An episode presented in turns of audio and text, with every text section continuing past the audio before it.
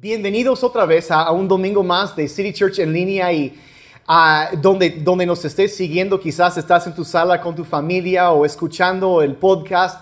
Bienvenido, nos da muchísimo gusto que nos acompañen y quiero um, entrar a algo un poco extraño ahorita, pero quiero contar una historia y después vamos a sacar unas uh, moralejas o aplicaciones que podemos tomar de esta historia. Se cuenta que en el año 2000, dos ejecutivos de una pequeña empresa que hace un par de años antes había iniciado se acercaron o sacaron una cita para hablar con un hombre llamado John Antioco, que en ese entonces era uno de los, de los ah, principales ejecutivos de una empresa llamada Blockbuster. Quizá lo conocen los que rentaban videos y todo eso um, hace tiempo. Y estos dos hombres sacaron una cita para platicar con él y ellos habían desarrollado tiempo antes un sistema en donde las personas podían entrar en Internet y solicitar una película y esta película se les enviaba por correo, el DVD, algunos se acordarán de eso, y ah, les llegaba el DVD, lo veían, después lo devolvían y tenían como una lista de espera y cuando llegaba ese video pues ya se les enviaba otro y así, pagaban su membresía mensual. Era una pequeña empresa llamada Netflix. Y ellos se les ocurrió a estos dos hombres que podían eh, no solo ofrecer eh, o pedir la película por internet, sino que podían desarrollar una plataforma en internet para que la gente, sin que les llegara el, disco físico, ellos podían ver la película totalmente online. Entonces se acercaron con Antíoco, el, uno de los jefes de, de Blockbuster, y le presentaron una propuesta que por la módica cantidad de 50 millones de dólares, ellos querían asociarse con Blockbuster para crear una plataforma en donde Blockbuster podía seguir haciendo lo que hacía, pero ahora sí a través del Internet. Solo 50 millones de dólares. Bueno, en lo que hoy en día ya se conoce como una de las 10 peores decisiones de negocios que se ha hecho en la historia reciente, Antíoco, dice el relato, se rió de ellos y los echó de su oficina diciendo a nadie le va a interesar eso. Bueno, ellos se fueron, desarrollaron su plataforma por ellos mismos. Diez años después, Blockbuster estaba en bancarrota. Y hace dos meses, ahora sí, en abril de este año, 2020, la revista Forbes checó el valor de la empresa Netflix y está por encima de los 190 mil millones de dólares. ¿Qué fue lo que sucedió? Bueno, honestamente Netflix hoy en día vale más que Disney, para darte una idea, como empresa a nivel mundial. Es un... Ah, e, e, es increíble cómo ha crecido y que y Blockbuster al mismo tiempo dejó de existir. Ahora, ¿qué fue lo que sucedió en todo eso? Yo creo que podríamos sacar muchas lecciones de esto y aprender mucho um, acerca de esto, pero la realidad es que había un cambio que se aproximaba. Y estos dos hombres de Netflix, ellos habían visto lo que iba a suceder, hacia dónde iba la realidad y ellos estaban pensando adelante, tenían visión para cambio y para adaptarse. Al poco tiempo ellos dejaron su, su, eh, el envío de los, de los DVDs por correo y se adaptaron completamente online. Y pues todo el mundo usa Netflix hoy en día. Ellos vieron un cambio y se adaptaron a la realidad, mientras que los ejecutivos de Blockbuster perdieron la vista de la realidad y terminaron como los dinosaurios, extintos porque no se adaptaron. Ahora, esto es una realidad que es tan cierta en la vida hoy en día. Los tiempos del cambio se ha acelerado tanto y a veces preguntamos, bueno, ¿cómo puedo yo triunfar en medio del cambio? ¿Cómo saber cómo responder? Pues la Biblia está hablando de esta realidad desde hace miles de años. Y fíjense que hay un pasaje, primero de Crónicas, capítulo 12, verso 32 en donde se habla de un grupo de hombres de una tribu llamado Isaacar, la tribu de Isaacar en Israel, y dice lo siguiente, de la tribu de Isaacar había 200 jefes junto con sus parientes. Están la gente que se está uniendo al rey David. Y luego dice, describe estos hombres de una forma muy particular y dice, todos estos hombres entendían las señales de los tiempos y sabían cuál era el mejor camino para Israel. O sea que ellos entendían lo que estaba pasando y sabían por dónde debía uno ir. O sea, cuál era, dicen, el mejor camino. Diciendo que sí, delante de nosotros siempre hay varios caminos, en uh, cosas que podemos hacer, uh, metodología, diferentes cosas, pero cuál es el mejor. Y estos hombres tenían entendimiento en eso y sabían cuál era la estrategia que debían seguir que los llevaría al triunfo. Dios nos habla de eso y hay que entender que hay cosas que sí funcionan, mientras que también hay otras cosas que no funcionan, pero eso viene ligado al tiempo porque los tiempos van cambiando y uno tiene que ajustarse y entender que lo que quizá funcionaba en un momento, en otro ya no funciona y tiene que entender los tiempos, las señales de los tiempos como estos hombres y saber cómo adaptarse. Otra versión dice, la tribu de Isaacar entendía muy bien lo que pasaba en ese tiempo y sabía lo que Israel debía hacer.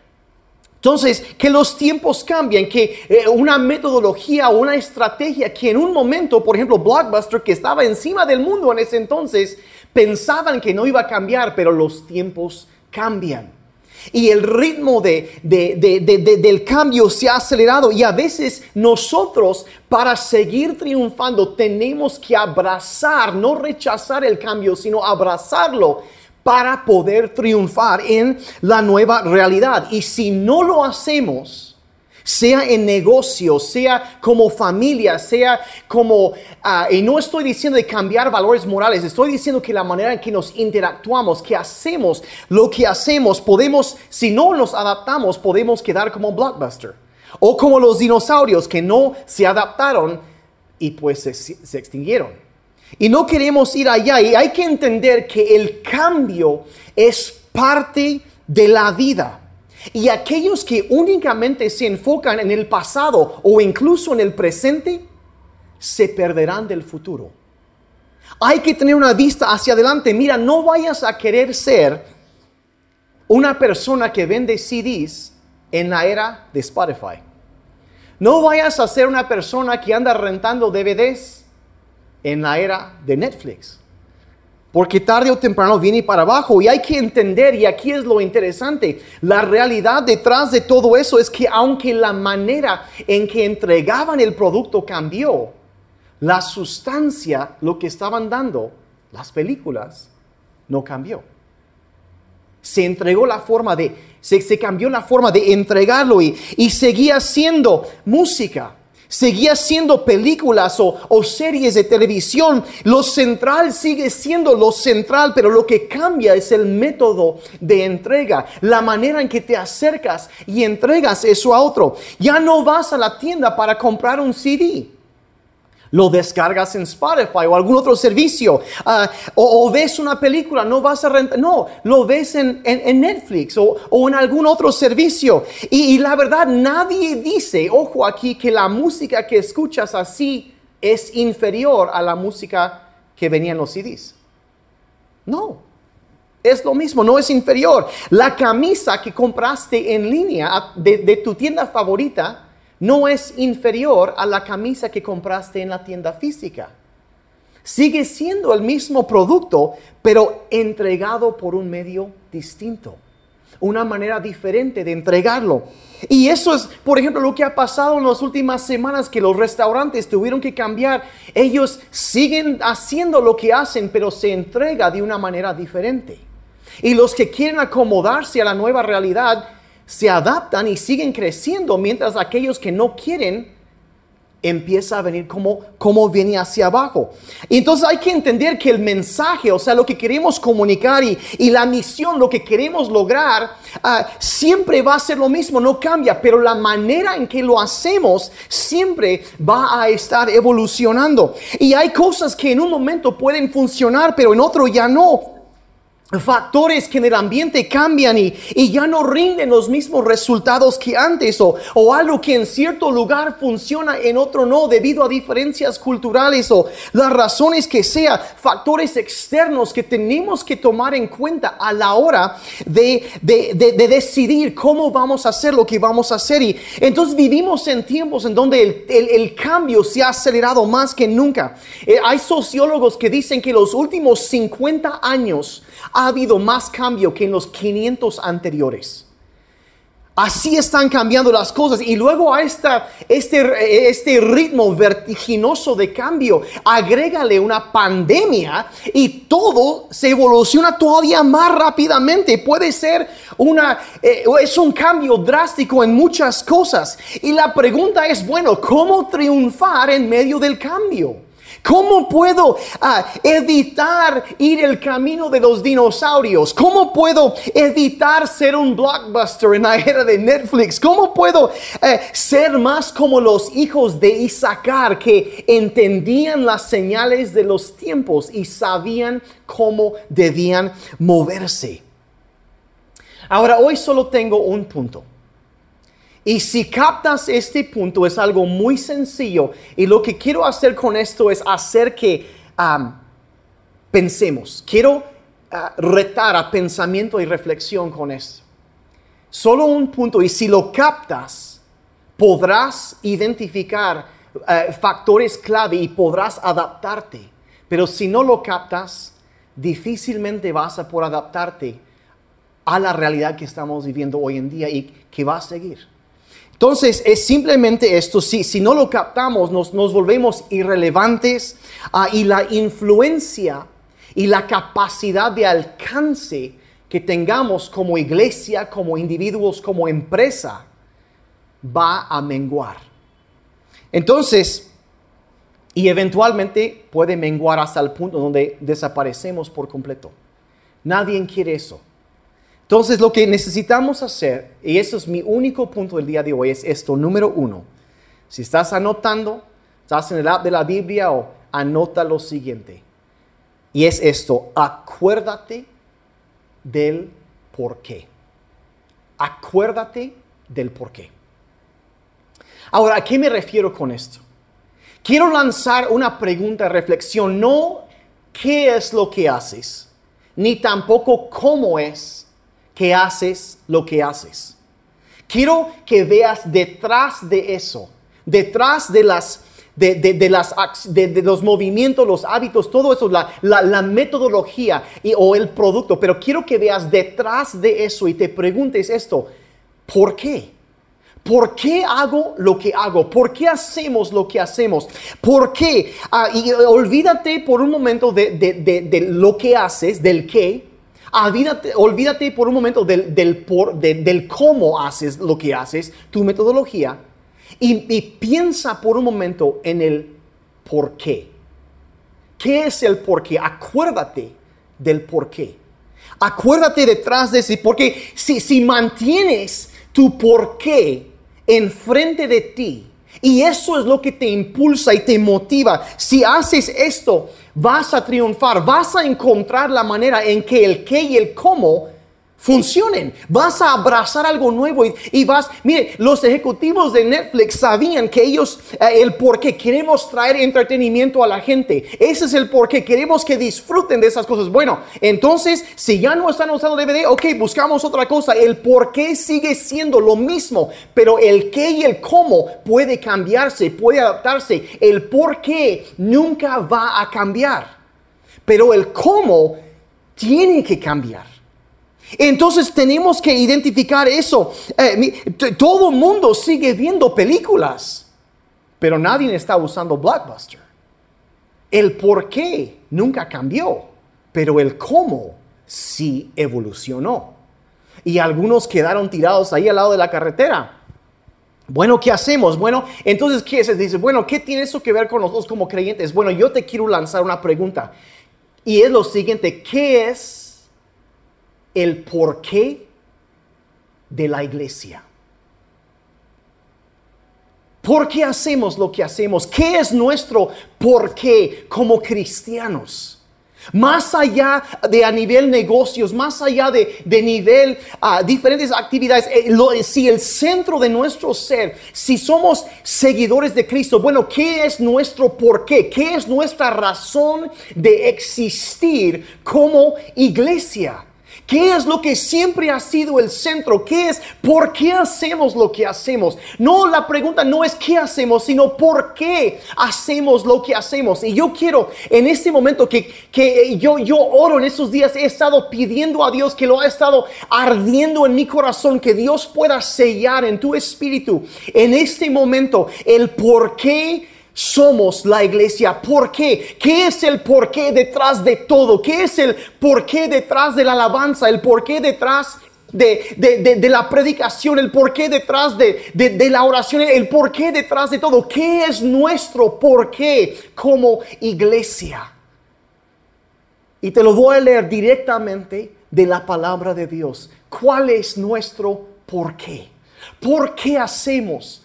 Lo que hacemos, porque somos lo que somos. Y aquí está un verso tan conocido, pero tan importante. Y dice así, porque tanto amó Dios al mundo, que dio a su Hijo unigénito, para que todo el que cree en Él no se pierda, sino que tenga vida eterna. Ese es nuestro porqué. Nada más importa. Ese es el porqué. Esa es, esa es, la manera, ese es nuestro porqué. Mira, los métodos pueden variar, pero, pero sea lo que sea que hagamos, esto eh, todo tiene que llevar hacia ese porqué, a que la gente conozca el amor de Dios y que Él venga a sus vidas y que los perdidos se encuentren con el amor de Dios. Y, y si hacemos esto, si logramos esto, habremos tenido éxito. No importa en, el, en cuándo ni en dónde, si logramos hacer eso, habremos tenido éxito. Y si no logramos eso, sin importar un montón de otras cosas que hayamos hecho, solo habríamos hecho un montón de cosas inútiles si no hicimos esto. Es nuestro porqué, es lo que tiene que manejar, guiar, gobernar absolutamente todo. Hay una historia en la Biblia que yo regreso una y otra y otra veces en Lucas capítulo 15. Y voy a leer a partir del verso 3. Dice entonces Jesús les contó la siguiente historia. Dice, si un hombre tiene 100 ovejas y una de ellas se pierde, ¿qué hará? ¿No dejará las otras 99 en el desierto y saldrá a buscar la perdida hasta que la encuentre? Y cuando la encuentre, la cargará con alegría en sus hombros y la llevará a su casa. Y cuando llegue, llamará a sus amigos y vecinos y les dirá, alégrense conmigo porque encontré mi oveja perdida. Y de la misma manera, dice Jesús, hay más alegría en el cielo por un pecador perdido que se arrepiente y regresa a Dios que por 99 justos que no se extraviaron. Y lo que esta parábola nos enseña es el corazón del Padre Celestial. Esa es la historia tuya, es la historia mía, que estábamos perdidos. Yo andaba eh, eh, como eh, oveja extraviada, dijo el salmista, y, y Cristo vino, atravesó la distancia, atravesó el espacio y vino a este mundo y puso su vida para alcanzarnos. Se extendió hacia los perdidos porque tanto nos amaba. Este es el centro del Evangelio. Este es nuestro porqué. Y aunque esa es la cosa, mira, tenemos que ser como Él. ¿Dónde están los perdidos? Miren, miren, ¿dónde, eh, cómo podemos encontrarlos? ¿Cómo podemos conectarnos con ellos y que ellos escuchen el mensaje de la esperanza, del amor y que puedan ser traídos a los brazos del Padre Celestial? ¿Cómo podemos? Eso, eso es el porqué. Ahora, ¿cómo hacemos eso? Puede cambiar, pero ese es el centro, tiene que llevar a eso. ¿Por qué no ir a donde ellos están? Como hizo el buen pastor en esta parábola. No se quedó ahí, no se quedó a la entrada ahí del redil gritándole a la oveja que viniera a él. No sé, eh, no, no, no, sino que Él fue hacia donde estaba y lo trajo en sus brazos con amor a casa fue a traerlo. Y yo la verdad, eh, hay gente que se está preguntando en esos tiempos, bueno, ¿qué está pasando en este mundo? La pregunta que ha estado en mi mente, iglesia, una y otra vez, es, ¿será que Dios permitió todo esto para que eh, lo sucediera, para que lo que estamos viendo, para que como iglesia, Él quería sacarnos de nuestros edificios y llevarnos a donde están los perdidos? De, que, de, romper la, la, dependencia que teníamos de edificios y, romper todo eso y acercarnos con los perdidos. Miren, miren, hay que entender que la iglesia no es y nunca ha sido un edificio, es personas y donde hay dos o tres reunidos en su nombre, allí está Él en medio de ellos. La iglesia es allí, en tu sala, en tu casa, donde tú estás reunido exaltando a Cristo. Allí está la iglesia donde estás tú. Y a veces pensamos que ellos tienen que venir a nosotros, pero el cuadro bíblico es que tenemos nosotros que ir hacia ellos. ¿Y dónde están? ¿Están en Facebook? ¿Están en YouTube? ¿Están en su teléfono? ¿En Instagram? ¿Están en Internet? Y de pronto los limitantes que nosotros teníamos, si asistías a City Church o así, tú sabes que teníamos problemas de, de capacidad en nuestro edificio. De pronto esos limitantes desaparecieron. Y fuimos obligados a salir y en medio de y, a entrar en el ámbito donde está toda la gente, conectarnos y estar así. Y en medio de eso, eh, al mismo tiempo que Dios nos saca del edificio para que nos conectemos con otros, al mismo tiempo, debido a las situaciones, corazones empiezan a abrirse por todas partes. Y la gente hoy en día, por las razones que sea, está más abierta que nunca para escuchar el Evangelio. Los campos, como dijo Jesús, están listos para la cosecha. Y Dios nos empuja hacia ellos. La gente está más abierta que nunca. Y, la verdad, ¿qué es lo que vamos a hacer como iglesia? Nos vamos a, a quedar sentados y quejarnos de que, ay, las cosas ya no son como antes eran. O, ay, cómo extraño los, los viejos tiempos los años de gloria. ¿Nos vamos a quedar atascados en eso?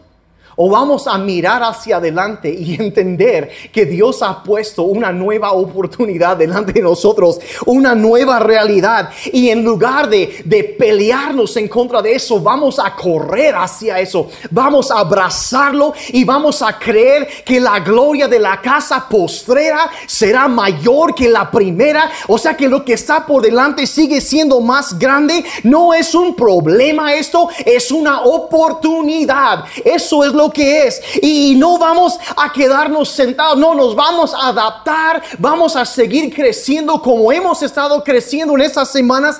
City Church ha estado tocando y alcanzando a más gente que nunca y va a seguir creciendo. Eh, vamos a adaptarnos y vamos a triunfar o vamos a hacer un blockbuster en la era de Netflix.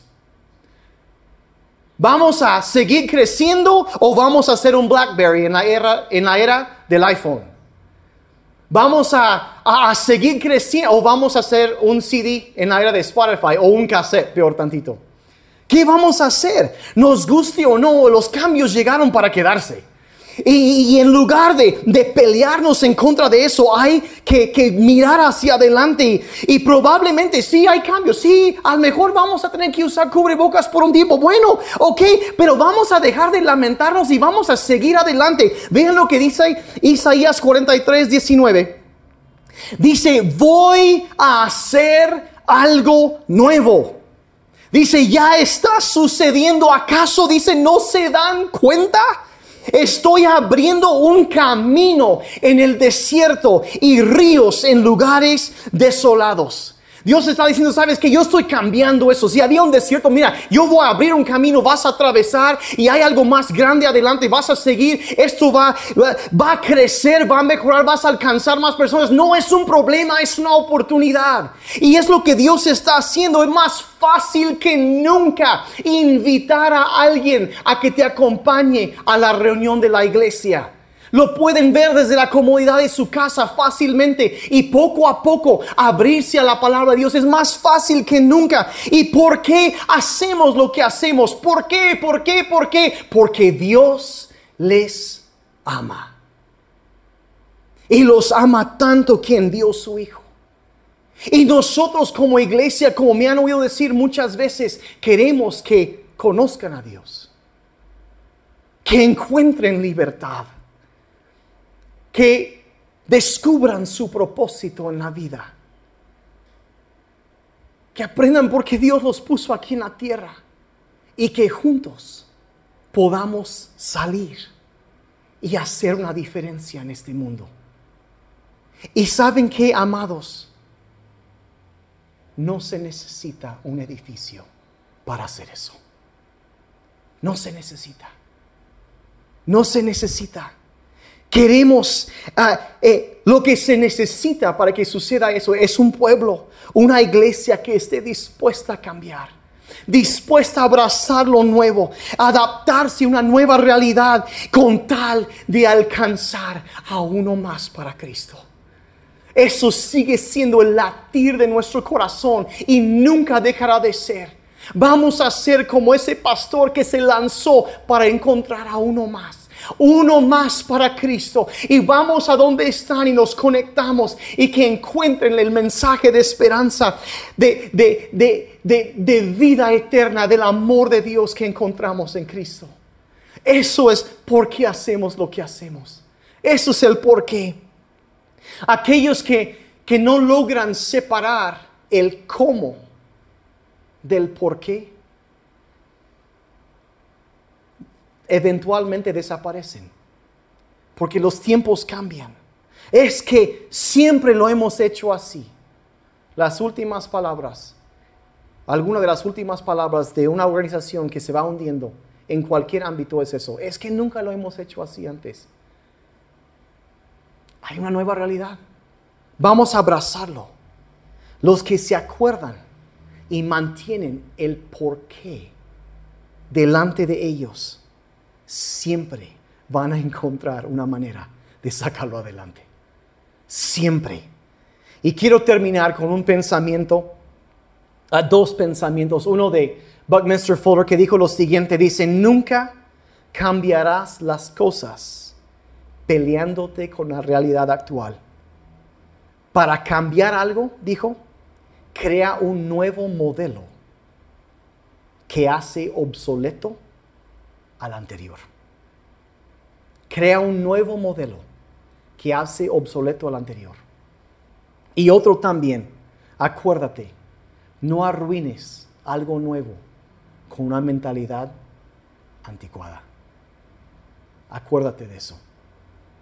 Y yo quiero orar por ti, ya voy terminando, quiero orar por ti en, esta, en este nuevo tiempo, esta nueva etapa que hemos entrado. Que Dios te vaya guiando, pero antes Quizá tú me estás viendo ahorita y dices, interesante, pero saltó ahorita que quizá nadie nunca antes te había dicho cuánto Dios te ama. No sabías, no habías oído ese mensaje de que Cristo vino a este mundo. La Biblia establece que todos hemos pecado y nos hemos alejado, nos hemos apartado de Dios. Pero dice que aún en medio de nuestra maldad, tanto nos amó Dios que envió a Cristo. Tanto te amó a ti, tanto me amó a mí, que en medio de nuestra maldad Cristo vino. Y la Biblia dice que Él vivió una vida perfecta. Y dice que quien ha visto a Cristo ha visto al Padre Celestial. Y vemos cómo Él amaba a la gente y, y Él, aunque vivió una vida perfecta, Él terminó dando y entregando su vida como un sacrificio para pagar la deuda que tú y yo teníamos con Dios. Después y él murió y después él fue resucitado de los muertos y ascendió a los cielos y está sentado a la diestra del Padre eterno, como dice el credo. Y desde ahí un día vendrá. Y la Biblia dice que todo aquel que crea en Él, como dije hace un momento, no se pierda más, tenga vida eterna. Y yo quisiera el día de hoy, si tú no lo has hecho, que aceptaras, dice lo que tenemos que hacer, Él ha hecho todo eso, pero nos toca a nosotros aceptar y recibir ese regalo de vida eterna, del perdón de nuestros pecados que Cristo nos ofrece. Y si eso es lo que tú necesitas hacer en este momento, quiero pedirte que ahí en tu lugar, con toda reverencia, quizás cerrando tus ojos y abriendo tu corazón, invites a Jesucristo a venir a tu vida. Y le digas, puedes es más, puedo guiar una oración, dile ahí en tu lugar, dile, Padre Celestial, perdona todos mis pecados, hazme nuevo, te pido que seas mi Salvador y el Señor de mi vida, primero para mí en todas las áreas. Mi vida no me pertenece te la entrego a ti. Gracias por vida nueva. Puedes tener la mía. En el nombre de Jesús. Amén. Si hiciste esa oración por primera vez, quiero felicitarte y darte la bienvenida a la familia de, Dios. Y es más, hazlo saber allí en los comentarios, puedes poner y queremos estar en contacto contigo. Y también quiero orar por toda la iglesia toda la congregación en medio de tiempos de cambio, sobre todo que el porqué de Jesucristo sea el centro de nuestra vida y que Dios les vaya guiando en cada decisión que tienen que tomar en estos tiempos. Padre, te doy gracias que en medio de tanta incertidumbre, de tantos cambios, Padre, que tú estás con nosotros. Gracias que no nos has dejado, sino que sigues caminando junto a nosotros.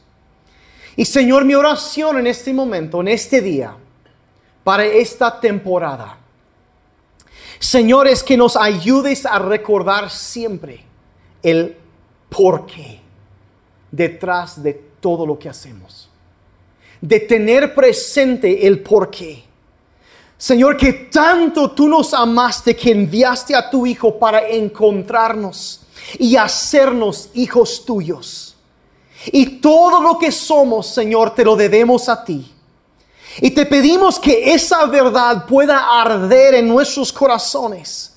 Y Señor, aunque la manera, los métodos pueden cambiar, ayúdanos a llevar las buenas noticias de Jesucristo a aquellos que están alejados de ti, vagando en tinieblas. Y Señor, que la luz del Evangelio la esperanza que hay en Cristo Jesús pueda brillar a través de cada uno de nosotros. Padre, yo pido por sabiduría en nuestras vidas, por cada persona que están haciendo ajustes en este tiempo. Señor, trae a nuestra atención el porqué central de nuestras vidas el porqué detrás de cada negocio, el porqué detrás de tantas cosas. Y Señor, ayúdanos a adaptarnos, a, acomodarnos, a posicionarnos para éxito en el futuro. Ayúdanos a soltar el pasado y mirar hacia adelante. Y Padre, gracias una vez más que la gloria de la casa postrera será mayor que la primera. Gracias que lo mejor todavía está por venir. En el nombre de Jesús. Yo quiero um, tomar este momento ahorita para orar por ti, um, para tu familia, uh, tu negocio, tu trabajo, todos los ámbitos de, tu vida. Y uh, de las cosas que la Biblia nos enseña es una postura de, obediencia física, es, es algo que trae a veces y desata la bendición, el poder de Dios en nuestras vidas. Y quiero invitarte ahí en tu lugar, si quieres levantar tus manos y colocarlos en una, en una postura de, recibir, um, de, de abrir tu corazón e invitar la presencia, la bendición de Dios sobre tu vida. Yo quiero declarar esa bendición, porque la Biblia dice en el, libro de Números capítulo 6 que si yo Ah, como un siervo del Señor, Dios me ha dado autoridad para bendecir. Dice, si yo invoco el nombre del Señor, si levanto mis manos, invoco el nombre del Señor sobre ustedes, la Biblia dice que Dios bendecirá tu vida. Y ese es mi deseo como pastor. Yo deseo que tu vida sea bendecida por Dios. Así que si quieres levantar tus manos y cerrar tus ojos, y en este momento, Padre, yo quiero pedir, Señor, que donde nos estén acompañando en el momento que estén viendo esto, Padre, que los cielos sean abiertos sobre cada persona. Padre, que la bendición tuya sea vertida sobre sus vidas. Que la presencia tuya pueda fluir, Señor. Que, que, que tu bendición pueda venir como el rocío del cielo sobre sus vidas. Y Padre, yo declaro las promesas de tu palabra, que ellos son la cabeza, no la cola, que están encima, no debajo de las circunstancias. Yo declaro, Padre, como decía hace unos momentos, que la gloria postrera de la casa será mayor que la primera, que lo mejor todavía está por delante. Y Padre, aunque estén pasando por un desierto en este momento, tú eres el Dios que abre un camino en medio del desierto. Eres el Dios que abre ríos en medio de la Y yo declaro que ese río que viene de tu trono, Padre, fluye sobre sus vidas, sobre sus matrimonios, sobre sus familias, sobre sus hogares, Padre, sobre sus negocios, su empresa, donde quiera que vayan, Padre, donde ellos pongan sus manos a trabajar. Padre, tú vas delante y detrás de ellos, rodeándolos, Padre, defendiéndolos, guardándolos de todo mal. Padre, tu presencia, tus alas de protección los cubren en todo momento. Padre, yo declaro tu, tu bendición, tu provisión. Padre, si es una necesidad de sanidad que ellos tienen, Padre, tu palabra dice que tú suplirás todo lo que haga falta conforme a tus riquezas en gloria. Padre, toca espíritu, alma y cuerpo. Trae sanidad, bendición y provisión. Te pido en el nombre de Jesús. Abraza a tus hijos y a tus hijas. Te pido hoy en el nombre de Jesús. Y el pueblo de Dios dijo amén. Amén. Los dejo con la doctora TikTok. Los amamos, iglesia. Que Dios los bendiga. Cuídense mucho y, y, los extrañamos tanto. No sé ni cómo explicarlo, pero los amamos y esperamos verlos pronto.